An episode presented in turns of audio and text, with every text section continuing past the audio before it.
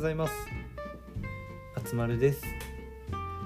えーロングスリーパーかショートスリーパーかどっちがいいかっていう自問自答に対して、えーショートスリーパーで昼寝をするという結論を、えー自分なりに導き出したんですが未だどうあるべきかは分かりません。えー丸です。えー本日もよろしくお願いいたします。えー本日あつさんお休みの回なので今日は丸ので、えーワンマントークということでお話ししていこうかなと思うんですけどショートスリーパーになりたいっていう願望を最近持ち始めて。で、まあ、できるだけ睡眠をこう短くしてその分昼寝をね少しこうしてまあその回数に分けるってやつですね。同じ6時間じゃなくてこう4時間と2時間みたいなそういう感じにいっぱいやってみようかなと思って試行錯誤中なんですけど、結局昼寝できひんが一番きついですよね。っていうなんかよくわからん結論にたどり着いたっていうお話でした。であのー先先日琵琶湖に行ってきたんですね。本当にあの車で40分ぐらいのところに結構穴場の琵琶湖のあの 海水浴場っていうんですかねビーチっていうんですかなんていうかその水泳場みたいなところがあってめちゃくちゃ穴場で人めちゃくちゃ少ないんですよ。本当にその時いたんが僕たち含めて3組ぐらいしかいなくて本当に水も綺麗で人も少なくてで景色も綺麗でみたいな場所があってで午前中はそこで泳いできたんですよ。本当に朝の10時ぐらいに到着して、まあ、そこから2時間ぐらい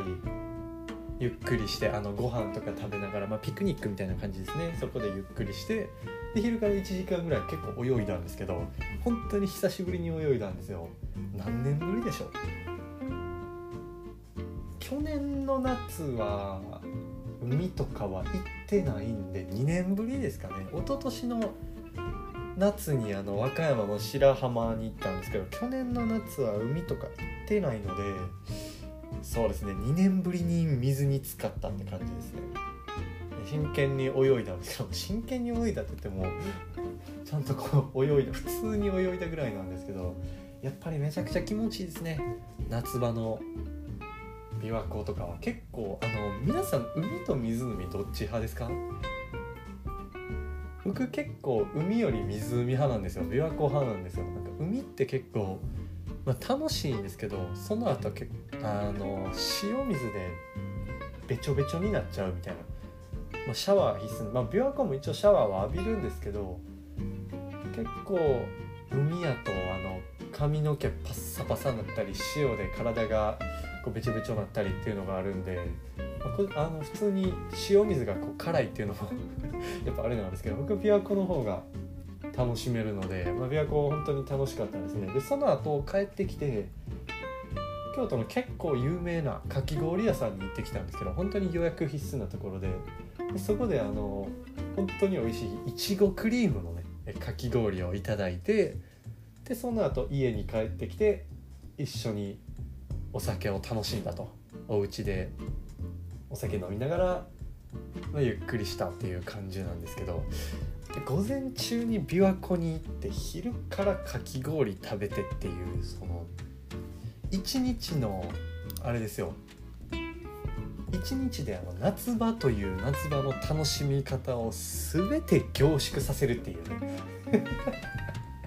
夏といえば海とか、まあ、水辺じゃないですか。と、まあ、かき氷とか、まあ、夏祭りとかあるかなと思うんですけど一日でその2つを凝縮させるというそんな一日を過ごしてまいりましたということでですね今日はちょっとこの話をさせていただいたんですけどまたねこれからもどんどんまだまだ暑いので琵琶湖やったり何回か行ってみたいなとは思うんですけどその都度ね真剣にクロールとか平泳ぎとかをしていきたいなと思ってるんですけど平泳ぎ褒められましたね。琵琶湖で泳いでたらなんか伸びがすごいみたいな。ちゃんと褒められたんですよ。琵琶湖でただ泳いでるだけなのにそこ褒めるみたいな。フォーム綺麗やなみたいな言われたんですよ。小学校の時あのねスイミングがめちゃくちゃ好きでずっとあの地元の市民プールとかに泳ぎに行ってたんですけどその成果出ましたね。今ここで。琵琶湖の街で褒められました。はい。嬉しかったです。ということで本日ようやく本題に移っていこうっていうところなんですけど今日お話しするのがあの相手の期待値を把握しようっていうところですね。これがあの最近集まるのインスタグラムで毎日投稿ということで記事を更新したりしてるんですけどちょっとこの記事が本当に高評価でいろいろなあの面白かったっていう声をいただいたのでちょっとこれをね今日は音声の方でもポッドキャストの方でも配信していこうかなと思っております。はいということで今日のテーマは相手の期待値を把握するっていうところでお話ししていきます。はいまあ、最近結構あのなんか物事をする時にねこう相手の期待超えようやみたいなそういう言葉って結構流行ってるんですけど皆さん聞いたことありますかね？結構僕の周りで言われてるだけなんですかね？なんか物事頼まれた時とかその人の相手の期待を超えてなんか期待以上のことをしようねみたいな、まあ、ことなんですけどあのー、相手の期待以上の成果とか行動することって確実に、まあ、その信頼の構築とかにつながりますし結構頼られていくんでこれは本当にごもっともなことなんかなとは思うんですよ。ただ何て言うんですかね相手の期待値超えていこう意気込むことも大変まあ結構なことなんですけどそもそも相手の期待値把握でき,、ね、把握できてますかっていう話なんですよ。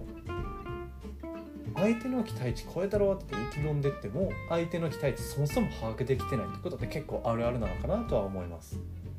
まあ、その部活でも学校でも、まあ、ビジネスにおいても社会人においても仕事を頼まれることって結構あるかなと思うんですけど、